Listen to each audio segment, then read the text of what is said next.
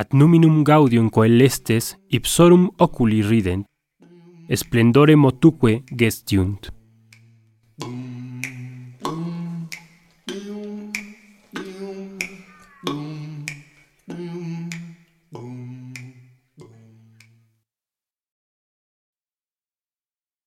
videmus postquam a coelestium radis, cuia super coelestibus per coelestia tanquam per vitra quaedam at nos descendunt cunctis dari perfectionem suam vitam sensum certitudinem gratiam ad coelaetitiam. Necessarium est lucem in spiritus super coelum esse formae ipsorum perfectionem. Fecunditatem vitae, perspicatiam sensus, clarissimam verissimam intelligentiae certitudinem, gratiae copiam, gaudi ubertatem. Orum omnium imago est splendor coeli. Imo ad orum claritatem, tanquam umbra, quia minus potest corpus coeli exacte claritatem spiritus imitari, quam terra coeli fulgorem ad ipsum mirabile coelestium gaudium coelum quasi corpus eorum imo quasi oculus eorum.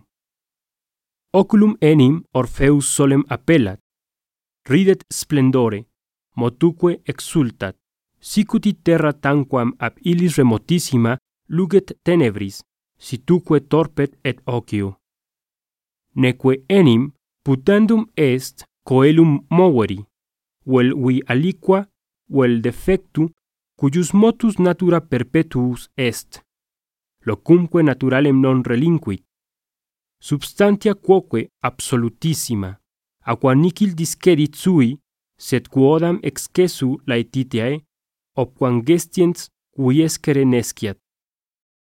Ad gaudentium numinum cantum ut pythagorici arbitrantur sferae coreas ducunt unde ordinatissimis varisque motibus mirabilem conficium harmoniam, ad astrorum risum, cui praecipoe radis indicatur, rident omnia quae sub coelo sunt, quae super terram, ad tenebras tanquam atristitiam omnia moerent.